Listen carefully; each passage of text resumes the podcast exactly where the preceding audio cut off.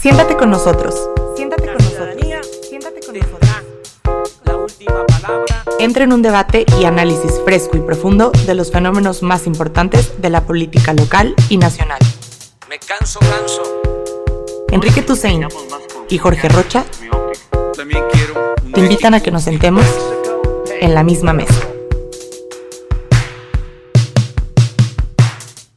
Una semana más. Bienvenidos y bienvenidas a la misma mesa, este podcast semanal que lo que busca es analizar los principales temas políticos nacionales. El fin de semana estuvo marcado por una publicación, como suele pasar, del, presidente de la República, en este caso, un decálogo que, que, bueno, ha suscitado todo tipo de reacciones, desde aquellos que prefieren reír hasta aquellos que prefieren llorar hasta otros que prefieren hacer memes, hasta quien se lo toma muy en serio, quien no. Pero aún así, no hay persona que no tenga opinión sobre el decálogo de López Obrador para enfrentar el futuro y sobre todo para enfrentar el coronavirus. Jorge Rocha, como cada semana, bienvenido a la misma mesa. Hola Enrique, ¿cómo estás? Y un saludo a toda la gente que oirá este podcast. Pues sí, fíjate que si uno va leyendo con detalle este decálogo del presidente, pues uno puede suscribir prácticamente todo lo que ahí plantea el presidente, ¿no? Sin embargo, el gran problema es que mucho de esto no tiene que ver con la crisis del COVID, no tiene que ver, bueno, algunas cosas a lo mejor podríamos relacionarla con la crisis económica que tenemos en puerta, Sí. pero evidentemente uno esperaría de un presidente de la República en un momento tan delicado como el que estamos viviendo en este momento, más bien, un, yo hubiera esperado un decálogo de las 10 políticas públicas a implementar el resto del año, hubiera esperado los, do, los 10 nuevos programas sociales para enfrentar la pandemia, hubiera esperado las 10 buenas, eh, digamos, políticas en salud para enfrentar esta, este tipo de situaciones, pero la verdad es que no, no creo que nos, nos sirva de mucho, más bien de muy poco, o solo quizá para la discusión en el, en el, en el espacio público, pues este decálogo, que son más invitaciones a, llevar una vida personal, digamos, de una manera frugal y una, y digamos, de, dentro de una ética, digamos, de valores muy apegados al, al, al catolicismo, al cristianismo, pero que eso, digamos, ese decálogo yo lo hubiera esperado del Cardenal Robles o de María Retes, por no, supuesto. No te, no te metas con o, Cardenal Robles, yo creo o que... Del, o de la Iglesia Ortodoxa griega, ¿no? O sea, porque creo sí. que es más de la naturaleza de su, de su trabajo, pero no, no lo hubiera esperado del presidente. De un líder político, ¿no? Claro. Sí, a ver, eh, yo creo que aquí hay, hay, hay mucho para WhatsApp, para... para eh, porque a veces hay, hay algunas partes que, que parecen más de un libro de, de autoayuda que realmente de un tratado político como tal o, un conjunto de, de, estrategias para enfrentar el coronavirus y la nueva anormalidad o como le queramos llamar a lo que viene en los próximos días, Jorge, en los próximos años. Pero sí creo que hay una cosa de fondo, no sé si estarás de acuerdo conmigo, una cosa de fondo es que el presidente se siente, digamos, como la encarnación de una revolución moral en nuestro país, la encarnación como de una especie de revolución de las conciencias. Y él lo dice mucho en las mañaneras. Eh, que hay que dejar de ser consumistas, que no hay que optar por este tipo de cosas, ni por falsas salidas, que hay que tener un ideal, que hay que luchar por cosas.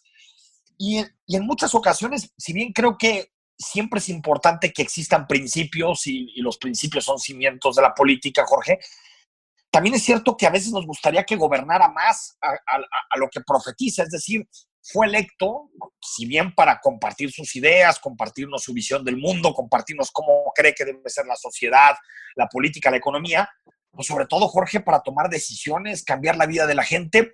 Y a veces creo que tenemos una versión excesivamente espiritual de, López Obrador, excesivamente postmaterial eh, de López Obrador, y muy poco encargado de cambiar la estructura económica, de cambiar el, el, el, el, modelo de relaciones fiscales, es decir, muy de la parte, ¿cómo se puede decir, Jorge?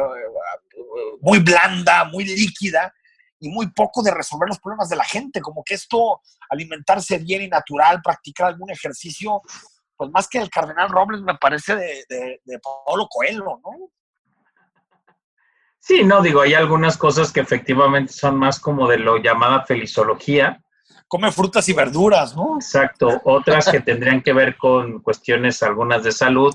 Pero sí, efectivamente lo que estás planteando es eso, ¿no? Una, a ver, un tema de, de este, de un líder que más bien pretendería ser un Mesías, que eso se le ha criticado a López Obrador ya desde antes de ser presidente, y no de un estadista político, que es lo que en este momento necesita el país.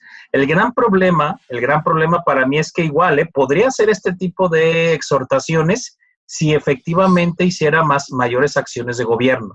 Es decir, vamos sí, a no están peleadas como tal. Exacto, exacto. No es, no, no serían eh, excluyentes la acción de gobierno a este tipo de exhortaciones. El problema es que el presidente, como bien dices, se parece que le gusta muchísimo más hacer este tipo de, de, mensajes a efectivamente hacer política pública. Ese es el gran problema. Ahora, efectivamente sí ha hecho acciones de gobierno importantes, sin duda, pero creo que la gran mayoría coincide que en el caso de la pandemia, las, la política pública gubernamental que tendría que regirnos para este momento es, ha dejado mucho que desear.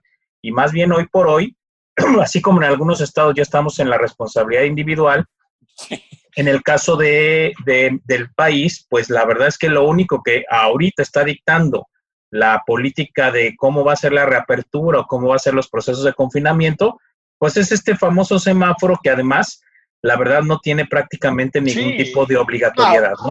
Aparte como que nadie, nadie lo pela, porque cada estado va abriendo y cerrando de acuerdo a sus disposiciones.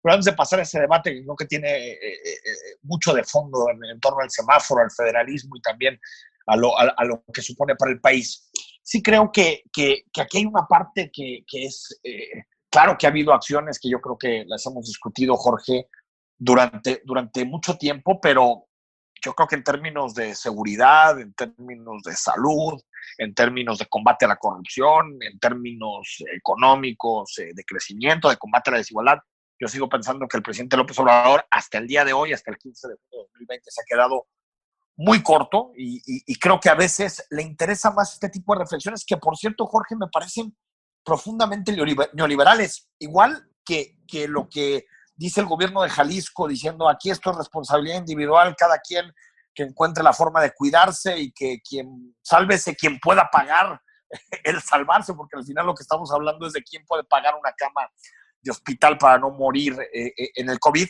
pero estos me parecen como una receta individualista, aunque hay una parte donde dice ir en contra del, egoísmo y rechazar el individualismo, pues casi todas tienen que ver con acciones eh, marcadamente individuales, en donde el sistema de salud, en donde el sistema fiscal, el sistema económico, todo lo estructural no se toca. Es decir, parece muy post-neoliberal Andrés Manuel en su discurso, pero esto es profundamente neoliberal. Lo que pasa es que sabes que Andrés Manuel, y eso ya lo sabíamos también desde antes, ¿eh? apela al discurso del ejemplo, ¿no? Si, a ver, yo llevo una vida ejemplar y por lo tanto todos los demás lo tienen que llevar. O estas, estas analogías que hacía de la corrupción se barre de arriba para abajo, ¿no? O porque yo me bajé el sueldo y suelo ser, digamos, alguien austero en mi vida personal, entonces así lo tiene que ser el, el resto de la población. El gran problema es que en el libre albedrío, obviamente tocando otra vez temas más religiosos, la gente puede hacer lo que quiera, o sea, puede hacer lo que y hay un debate moral sobre eso, ¿no? Y ético, claro. pero, pero no, sé si le toque a él ser no. Eh, ese, ese, porque a veces parece eh, esa parte moral, pero también, Jorge, con un tufo, no sé si estás de acuerdo conmigo, como de esta idea que tenía el socialismo del hombre nuevo hay que convertir a la persona pervertida por el capital y por la estructura económica, hay que convertirla en un hombre nuevo distinto. Bueno, eso está, acuérdate que esa idea también está dentro del nacionalismo priista. Es cierto, digamos, ¿eh? revolucionario. Sí, claro, esas ideas estaban, acuérdate, bueno, desde Vasconcelos. Claro, claro, por mi raza el espíritu. Ahí, ahí está esas ideas que están dentro del nacionalismo priista, digamos, fundacional del país, donde está toda esta reflexión sobre la parte ética, que además, yo vuelvo a repetir, insisto, sí es un asunto importante. Sin embargo, para un gobernante, cada, digamos, tenemos que partir del presupuesto de que cada quien hace lo que quiera, pero lo tiene que hacer en el marco de la ley y lo que, lo que correspondería a un gobierno federal es, a ver, cada quien hace lo que quiera, pero lo hace en el marco de la ley. Y para eso son políticas eh, públicas, para eso es el proceso, este, digamos, eh, los procesos jurídicos, todo, digamos, toda la institucionalidad gubernamental está hecha para eso, para que dentro de la libertad la gente pueda hacer lo que quiera, pero sin brincarse las reglas. Y por supuesto, sí, también hay políticas que te incentivan ciertas conductas, que no puedes obligarlas, pero dices, oigan, pues sí, vamos a hacer mayor redistribución, vamos a hacer más esto. Y, por eso se vota, toca. por proyectos políticos que por supuesto que tienen un anclaje y una profundidad ética y moral. Cuando uno vota, no solamente lo hace por propuestas específicas, sino también por un modelo de sociedad y por un modelo político que uno cree que es, que es eh, lo mejor para, para su país. Y vamos a este tema, Jorge, que dices de la ley, porque sí es, o bueno, a mí me parece un poco frustrante que, en esta, digamos, en este desconfinamiento, yo, veo como que es la anarquía total. O sea, ya me parece que, López Gatel trae un soliloquio que, que, ya nadie lo escucha, que contamos muertos, contamos casos, ya no nos sorprenden las cifras de todos los días, hoy se agregan casi 500 fallecidos más y seguramente mañana martes nos irá peor pero también cada entidad federativa hace lo que se le viene en gana, decide como quiera. La Ciudad de México se inventó un, espacio de transición del, rojo al naranja, porque pues hay que abrir un poquito la economía, pero como no había ningún color entre el rojo y naranja, lo que dijo López Gatel, pues toda la Ciudad de México agarró, agarró Palmonte. En Jalisco, la época de la responsabilidad individual, ya no hay números, ahora hay que llamarle responsabilidad individual pues, por ejemplo, Jalisco y Nayarit firman un acuerdo el fin de semana para abrir playas, después Nayarit se echa para atrás y Jalisco se queda con las playas abiertas. O sea, es un, Jorge, un despapalle, despapalle. Absoluto. Mira, el caso este de las playas que comparten, bueno, la verdad es que ya hoy por hoy es una zona metropolitana única, claro, Bahía de Banderas y Puerto Vallarta. más que el puente, ¿no? Claro, dos municipios, uno de Nayarit y uno de Jalisco, que además el sábado acuerdan que van todos a la reapertura de espacios, claro, con un montón de, medidas sanitarias, de no uso de áreas comunes, etc., etc., y de repente el domingo, Jalisco ya preparado para la apertura de playas y Nayarit dice, fíjate que mi mamá siempre no, que porque como el semáforo nos tocó en rojo, entonces no abrimos. Entonces imagínate imagínate el soberano despapalle que va a haber en estas playas, porque entonces imagínense a, los, a los turistas que llegan, porque además muchos de los que van a, Nayarit llegan primero a Jalisco porque el aeropuerto de la zona está en Jalisco. Cierto, cierto. Y entonces van a estar preguntando, oiga, entonces, ¿qué playa sí puedo y cuál playa no? Dígame qué hotel se abre y cuál no. Exacto. O sea, imagínate el trajín y, el via crucis de los, de los vacacionistas que vayan en estos días para allá, ¿no? Y claro, este tema de los semáforos, la verdad es que también parece más un acuerdo político que una, digamos, una, un proceso de estricta vigilancia epidemiológica. Ahora, el gran problema ya lo señalaste, la verdad es que ya cada quien está haciendo lo que quiere. O sea, no solo los gobiernos locales y los municipales, sino los ciudadanos. O sea, hoy por hoy en algunas grandes ciudades ya todo está igualito. ¿eh? Ellos hemos sido, muy, hemos sido muy críticos en distintos espacios de, de la falta de disciplina social en, en, algunos, en algunos temas. Pero yo creo, Jorge, que, que, que cuando eh, eh, las versiones se cambian cada 15 minutos, cuando cada semana nos recetan un video nuevo, un planteamiento nuevo, creo que la gente ya llega un momento en que se sobresatura de una manera eh, eh, impresionante. Y también, pues, quien tiene que salir a trabajar, pues, de modo, a trabajar. Y quien eh, tiene que volver a ciertas actividades, pues, con todo lo necesario.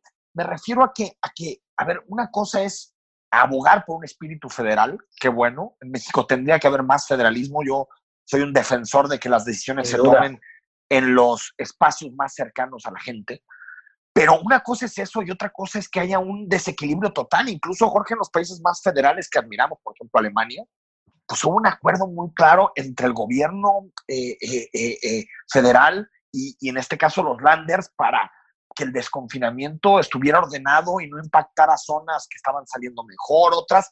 Y aquí parece que otra vez Estado de Derecho. ¿Cuál Estado de Derecho? Si se supone que la Constitución dice el órgano máximo en materia sanitaria en este momento es el Consejo Nacional de Salubridad. Nadie pela lo que hizo el Consejo Nacional de Salubridad. Los estados toman las decisiones que quieren cuando se confinan, cuando no quieren. Es decir, eh, nos llenamos mucho de federalismo y Estado de Derecho, pero este tipo de cosas responde más a presiones locales, a empresarios santos en un lado, que realmente a un espíritu de apego a la ley y de apego al federalismo. No, no, totalmente de acuerdo. Y fíjate, quiero retomar algo de lo que decías al principio. O sea, a ver, yo creo que como nunca la gente literalmente se receta la mañanera. Sí. Luego se receta la vespertina y luego escucha los videos del gobernador de su estado más el de los estados aledaños y después de ver todo eso no sabe qué va a hacer. Bueno, si eso no sabemos, ¿no? O sea, es, es, increíble. Es sí, increíble. Es o sea, ahora sí bueno, que cine, cine permanencia voluntaria, ¿no? Todo el día. Tal cual, pero no hay certezas. La gente, bueno, después de toda esta información, ¿qué tengo que hacer hoy? me confino, no me confino, si voy aquí, si voy acá, ando con cubrebocas o no voy en cubrebocas, cuándo es la curva, eh, cuándo es la, la, crisis. O sea, la verdad es que hay exceso de información gubernamental, pero que no genera ninguna certeza y que además a la gente la deja sin la capacidad de tener elementos para decidir cómo va a decir su vida y al final el remate del mensaje es, pero es tu culpa si tú te enfermas porque es responsabilidad individual, ¿no? Entonces sí, dices, porque, bueno. ah, que, que, que, ese es otro horror, de los conceptos ¿no? que, que, se han utilizado, la, la, la, responsabilidad individual, que aparte, tú sabes, Jorge, que es, que es un concepto eh, que es difícil de discutir en estos contextos porque, pues, es, eh, utiliza cubrebocas, lávate las manos, mantén distancia social. Es decir, como que embona en el sentido común de decir, bueno, si me enfermo o no está en, en, en mis manos. Cuando sabemos que vencer la pandemia, sobre todo, es un asunto colectivo. Y fíjate que los países con mejores Realmente. esquemas sociales, con mejores temas eh, de derechos sociales, de garantías, son precisamente eh, eh, los países que mejor han podido librar esta batalla. Es decir, es de estos conceptos que suena muy bien, que todo el mundo dice, pues sí, cierto, al final, incluso mucha gente me escribió en el radio, pues si era un asunto de responsabilidad individual, no nos hubieran confinado nunca, ¿no? O sea, así como, pues sí. si todo se reducía a esto, ¿por qué no lo dicen 90 días después? Claro que no, por supuesto que no. Y, y, entiendo muy bien el asunto económico, Jorge, lo hemos platicado, entiendo que la economía está de la patada, que nos puede ir muy mal si las cosas siguen confinadas, pero que tampoco nos mientan, ese es el asunto, que tampoco mientan y nos digan que ya estamos a salvo, porque no estamos a salvo. La realidad es que la pandemia está en un momento muy complejo de ascenso. No, por supuesto, y a ver, y sabes que ahí también, obviamente, nuestra economía tocó, tocó tope, es decir, tocó techo. En otros, en Europa, en otros países donde pudieron abrir después, claro. digamos, de que iba bajando la curva, eso no pasó aquí porque finalmente nuestra economía dio de sí. O sea, no pudimos. No, más. y tienen seguro de desempleo, tienen ingresos claro. vitales, tienen transferencias claro. directas a las familias. No, o tienen un sistema público de salud Exacto. que pueda aguantar una pandemia. En nuestro caso, tenemos una gran pobreza sistemática, una enorme desigualdad, un sistema público que viene arrastrando una crisis desde hace tres décadas. Claro que no íbamos a aguantar, desafortunadamente, y, de esa, y además ya nos agarra todo este proceso con un cansancio social, social terrible. Es decir, la gente confinada, como tú decías, más de casi 80 días, en algunos casos y en otros más, y, y al final... Bueno, Jalisco repetir, 90, ¿eh? Sí, se avientan... 90 mañaneras, vespertinas, videos y dicen, y vamos a salir en el pico más alto. O sea, ¿Qué, qué, la, qué la, es la frustración otra, eh? social es enorme, ¿eh? enorme. ¿Qué, es, ¿Qué, es, otra que tiene que ver con la comunicación política? Eh, muchos gobiernos, entre ellos el de Jalisco, apostó por una gran eh, espectacularidad en los mensajes. Nos llegan mensajes a las 7, gran anuncio del gobernador del estado, gran anuncio del presidente en la mañanera. Y fíjate cómo terminó desgastando esa fórmula porque llegó un momento ya de, de, de, hastío y liderazgos mucho menos, como, como por ejemplo el femenino o los, los liderazgos femeninos en distintos países, Nueva Zelanda, los escandinavos, Alemania, que fueron liderazgos más discretos, más de apoyarse con los científicos, preguntarles por dónde ir, con anuncios eh, sí muchas veces duros, porque la pandemia es dura, pero sin como tantas ganas de generar como el teatro, ¿no? En torno a la pandemia de los estoy salvando, fueron liderazgos más efectivos, ¿no? Creo que en términos de comunicación política es, es, es todo esto del coronavirus nos deja muchas enseñanzas. No, totalmente. A ver, el primer, el primer, la primera incongruencia que tuvimos es que, ojo, la comunicación política sí te puede ayudar para aguantar crisis, para solventarlas, pero, dejan, pero no puede suplir nunca la acción eh, gubernamental, Totalmente. la acción política como tal. Y sí. creo que aquí en, en México y en varios estados tuvimos este problema. O sea, la, la, comunicación política no ha ido acorde con la acción política, con la acción gubernamental, y claro que eso al final se termina rompiendo, porque puedes hablar mucho, pero si no hay sustento atrás, eso se va a caer. O, o, o se abona, o, se, o se apuesta mucho por el corto plazo, bueno, recordemos en Jalisco los famosos cinco días, o te acuerdas eh, cuando López Obrador dijo que le gustaría que el 10 de mayo fuera el día que empezaba el desconfinamiento, ya, ya claro. van 35 días después, bueno, y de, de, Jalisco van dos meses y cacho después. No, ver, o cuando era una carrera que, aparte viendo lo que estaba sucediendo en otros lugares del mundo, Jorge, pues era una carrera maratónica, no era un sprint de 100 metros. Bueno, acuérdate que hoy, de acuerdo a la primera eh, predicción de López Gatel, hoy era el pico de la pandemia en Jalisco.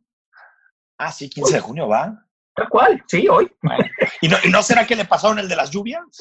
Pues a lo que, mejor. Que le pasaron el de la primera lluvia en la zona metropolitana de Guadalajara. Jorge, antes de, de, despedirte, un asunto que nos debe preocupar mucho. Cuando se apela a la responsabilidad individual o el Estado saca las manos, quien más sufre son los más pobres. Ah, por supuesto. A ver, yo creo que los grandes golpeados una vez más como sucede en otro tipo de Siempre. desastres socioambientales o, so, o, sociales, son los más pobres. Y esa fórmula, esa parece ley social.